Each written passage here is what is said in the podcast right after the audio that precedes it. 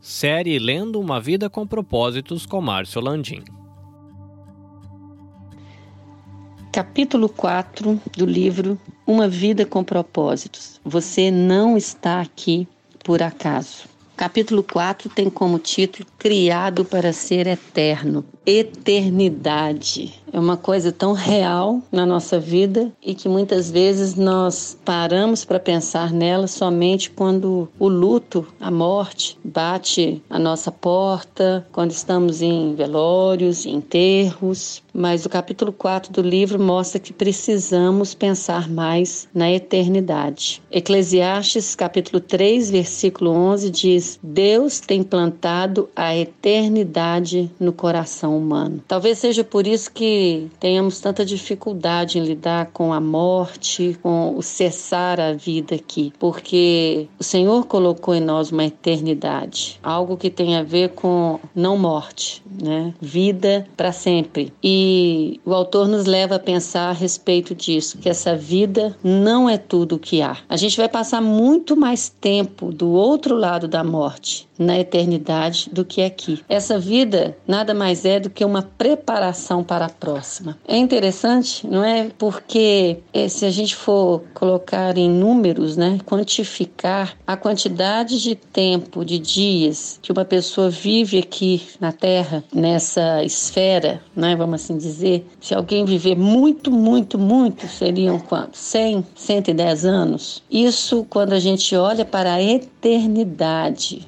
que não tem fim. São 100, 200, mil, dois mil, três mil, milhões de anos. E a gente se preocupa tão mais, a gente gasta nossa energia, nosso tempo tão mais com esses 100, 110, 80, 20, 40 do que esses infinitos números da eternidade, não é mesmo? Então, hoje esse capítulo é um momento para a gente pensar nisso. Essa vida é uma preparação para a próxima. Você foi feito para ser eterno eterno. Portanto, a razão pela qual sentimos que deveríamos viver para sempre é que Deus condicionou nossa mente com esse desejo. Um dia, nosso coração vai parar de bater. Hoje, esse corpo terreno é apenas uma residência temporária de seu espírito. E a Bíblia chama o nosso corpo terreno de temporária habitação. Mas quando se refere ao nosso futuro corpo, ela diz como uma casa. E quando o autor diz isso, não quer dizer que por conta desse pequeno tempo que vivemos aqui nesse corpo terreno,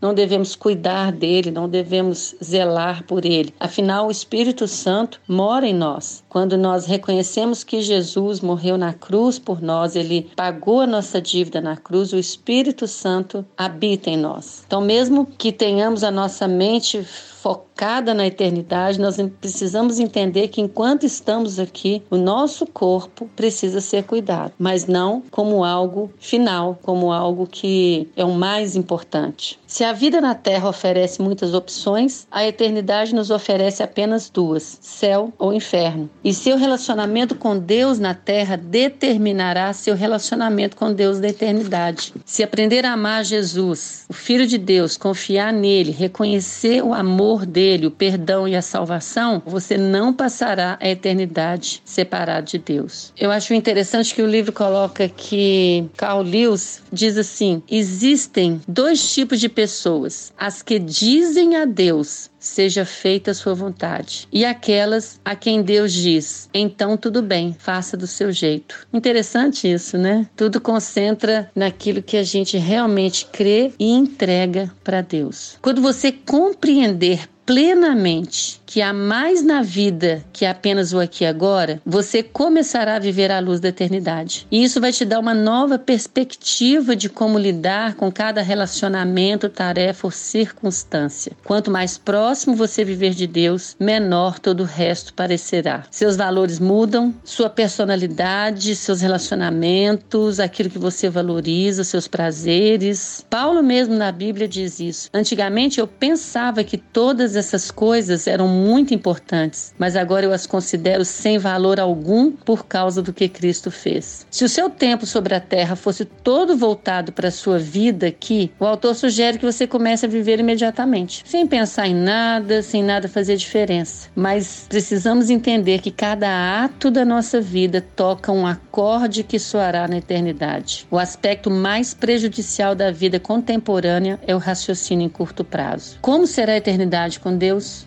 Nenhum cérebro humano, né, nenhuma mente humana consegue compreender e entender essa grandeza. A própria Bíblia diz que nenhum homem jamais viu, ouviu, nem mesmo imaginou que coisas maravilhosas Deus preparou para aqueles que amam o Senhor. Deus está preparando um lar eterno para nós. Ele designa um trabalho que a gente aprecia para realizar na eternidade. Às vezes as pessoas têm uma ideia que a gente vai ficar lá com nuvenzinhas, né, tocando harpa, é, com batendo asinhas. Não é bem isso que a palavra de Deus mostra. Jesus se coloca como um trabalhador e Deus também como um trabalhador. Mas há uma esperança, há um plano de Deus para que nós possamos viver essa eternidade de uma maneira plena ao lado dele. Deus tem um propósito para a sua vida aqui na Terra, mas ele não termina aqui. O plano envolve muito mais do que as poucas décadas que você vai passar nesse planeta. Então, comecemos a pensar nisso. E se você possui um relacionamento com Deus por meio de Jesus, não é preciso temer a morte. Ela é a porta para a eternidade. Será o último momento do seu tempo na Terra, mas não será o fim, porque este mundo não é nossa pátria. Nós estamos aguardando a nossa pátria eterna no céu. Se queremos entender o propósito de Deus para nossa vida, se queremos estar nele, precisamos entender o quanto é importante o foco na nossa eternidade. Eu queria deixar uma pergunta para você meditar. Uma vez que fui feito para ser eterno,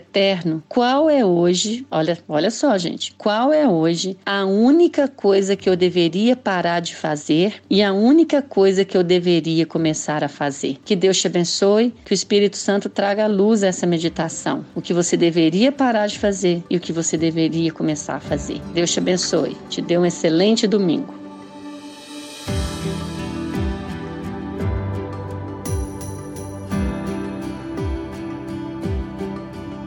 Você pode ouvir a continuação desta série diretamente do seu agregador de podcasts, Spotify, Google Podcasts e Apple Podcasts. Basta você procurar por EBVNcast. Se você quer conhecer um pouquinho mais do nosso trabalho, visite ebvncast.com ou visite a nossa página no Facebook EBVNcast. Esses episódios eles estão sendo produzidos e editados pela Nabe Podcast Network. Quer conhecer um pouquinho mais do nosso trabalho? Visita lá nabecast.jp. Eu sou o Carlinhos Vilaronga falando diretamente aqui do Japão. Até a próxima.